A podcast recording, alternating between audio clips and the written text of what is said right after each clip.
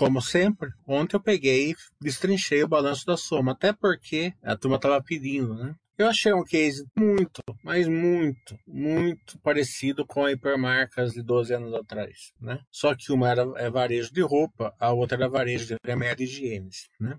E hipermarcas, ela teve muito problema na época. Quem olha e pera hoje, não, né, quem é novo, não sabe a quantidade de problemas que eles tiveram. Porque uma empresa que sai comprando um monte de outras pode dar muito certo, pode dar muito errado, né? A gente não sabe como vai ser.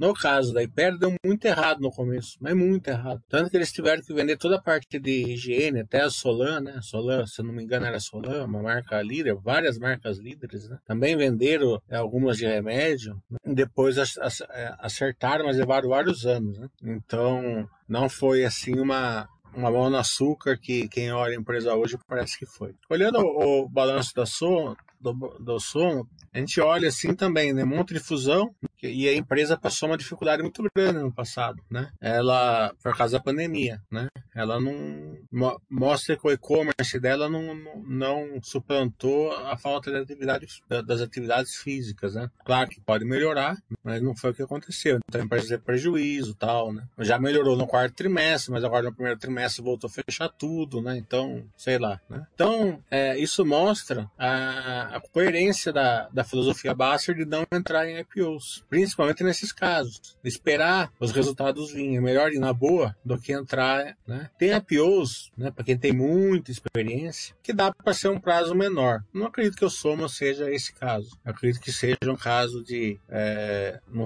de pelo menos um tempo razoável aí de, de acompanhamento até entrar na empresa. Justamente porque ela tem que, tem, ela tem que se provar a replicabilidade dela. Ano passado a gente viu que ela não conseguiu fazer. E, por último, e muito mais mais importante que isso. Tanto a Ering como o Grupo Soma, as duas têm caixa líquido negativo, né? Ou positivo, né? Quer dizer, tem mais dinheiro que dívida.